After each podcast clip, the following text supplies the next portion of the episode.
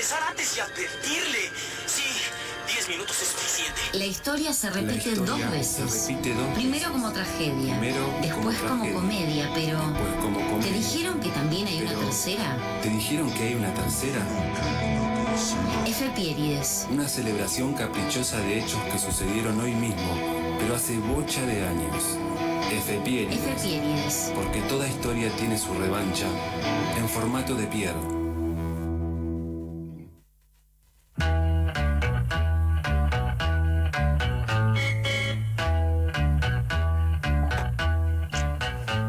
...1533, Sí. República Argentina, y entramos de lleno en este eh, último bloque de eso que falta, que va a estar segmentado en dos partes, porque ahora se vienen las efemérides y luego tenemos una entrevista con los Piringundines, que son el disco de la semana. Con lo cual lo que vamos a hacer es muy sucintamente hablar de tres acontecimientos que fui a buscar a la noche del tiempo, eh, de la mano de mi queridísima, mi amada Wikipedia, eh, que eh, no sé si lo saben y me parece que está bueno que les muestre los hilos de la producción para que ustedes se diviertan en casa. Cada día del año tiene su artículo en Wikipedia y el artículo que hoy nos corresponde es el centésimo vigésimo séptimo del día llamado 7 de mayo. Y un 7 de mayo como hoy, pero de 1919, hace 102 años, eh, sucedía algo muy importante para la historia argentina y que nos va a proveer este primer, eh, este primer recuerdo, este primer micro homenaje. Eh, un día como hoy sucedía el nacimiento de Eva Perón, de, María, de Eva María Duarte, también conocida luego como Eva María Duarte de Perón. Completamente imposible resumir en cinco minutos la importancia de este efigie de la política argentina, nacida entonces en la zona rural de los Toldos o en Junín, eh, y bueno, nada, una política y actriz argentina, dama de la nación durante la presidencia de su esposo Juan Domingo Perón entre el 45 y el 52 y presidenta del Partido Peronista eh, Femenino y de la Fundación Eva Perón. Fue declarada oficialmente y de manera póstuma jefa espiritual de la nación en 1952. Le decía que no nos va a entrar en tres minutos todo lo que hizo esta, esta enorme política argentina, esta enorme artista también. Ayer, un poco para prepararme eh, de cara a este, a este homenaje que yo sabía que iba a ser sucinto, eh, prescindible y, digamos, y seguramente torpe por lo apasionado, porque es una figura que me apasiona, eh, me vi La Pródiga, que es su único protagónico dentro de, por supuesto, una carrera que tuvo, eh, digamos, su pata en el radioteatro, su pata en el cine y su pata en, eh, en el teatro propiamente dicho. La película está bastante buena, dura una hora y la pueden encontrar en YouTube. Eh, más allá de eso, sus logros anclados en la articulación del poder con el pueblo tienen, si se quiere, como, digamos, principal eh, acontecimiento, como principal acontecimiento, la ley del sufragio femenino sancionada en 1947, lo cual implicaba votar, pero también implicaba ser eh, la posibilidad de ser elegida. Eh, eso lo que tiene, digamos, de relevante es que eh, allí durante la primera... eh, un segundito, eh, ¿qué pa- eh, noto que me están hablando de la... Perfecto.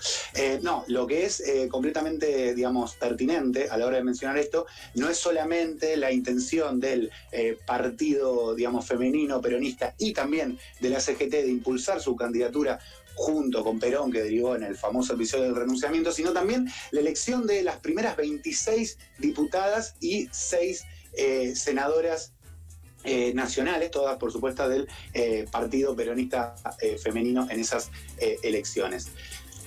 Evita murió a los 33 años, demasiado temprano por supuesto, su legado es completamente eterno, cabe mencionar también que en el 55 eh, su- la Revolución Libertadora robó, usurpó su cuerpo y hoy sus restos descansan en el cementerio de la Recoleta donde lo dispuso el terrorismo de Estado. Eh, Evita Eterna, un día como hoy, pero de 1919 nacía y este es el innecesario homenaje que le hacemos con la primera. F. Bien. eh, nos toca ahora hablar de algo que nos compete de manera directa, eh, que es eh, la presentación del primer receptor de radio ante la Sociedad Rusa de Física y de Química, de la mano de Alexander Stepanovich Popov. Lo que pasa con esto lo que pasa con esto es que hay una polémica que involucra a muchísimos otros inventores, entre los cuales está nada más y nada menos que eh, Tesla. Nosotros nos vamos a quedar eh, con esta básicamente porque nos sirve. Nos vamos a quedar con esta figura, eh, con esta figura del camarada, del compañero Alexander Stepanovich Popo, porque efectivamente está, está, digamos, documentada como la primera más allá de eh, la disputa.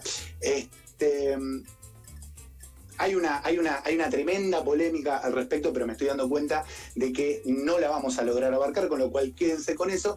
Y quédense también con la idea de que en 1893, anticipándose cuatro años a Marconi, este hombre construyó el primer radiotransmisor, logrando que por primera vez se transmitiera energía electromagnética sin hilos, tecnología sin la cual no tendríamos, por ejemplo, este programa. Así, muy sucinta, para que te quedes con el dato y lo vayas a reponer a tu casa, se va la segunda FPI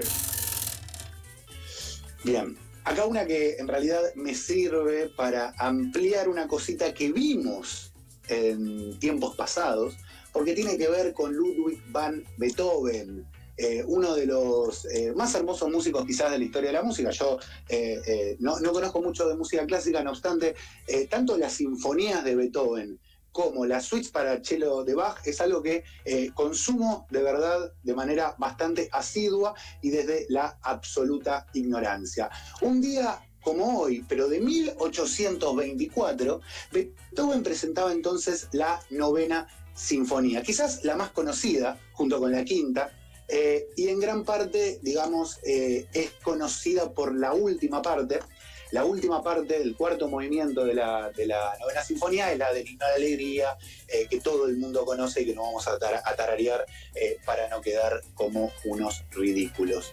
Es una. ustedes se preguntarán, quizás, qué es la sinfonía, y yo no se los voy a poder explicar muy, eh, digamos, correctamente, no obstante, lo importante con lo que debemos quedarnos, eh, quienes podemos acceder solamente a la forma eh, de divulgación de este noble arte que es la música, es que es una composición para orquesta eh, sinfónica o filarmónica compuesta en forma de sonata, lo cual es importante porque a veces se dice que la estructura de la sonata y la sinfonía es esencialmente la misma y la diferencia está en la manera en la cual se ejecuta. la sonata es para uno y la sinfonía es para varios, dicho así mal y pronto.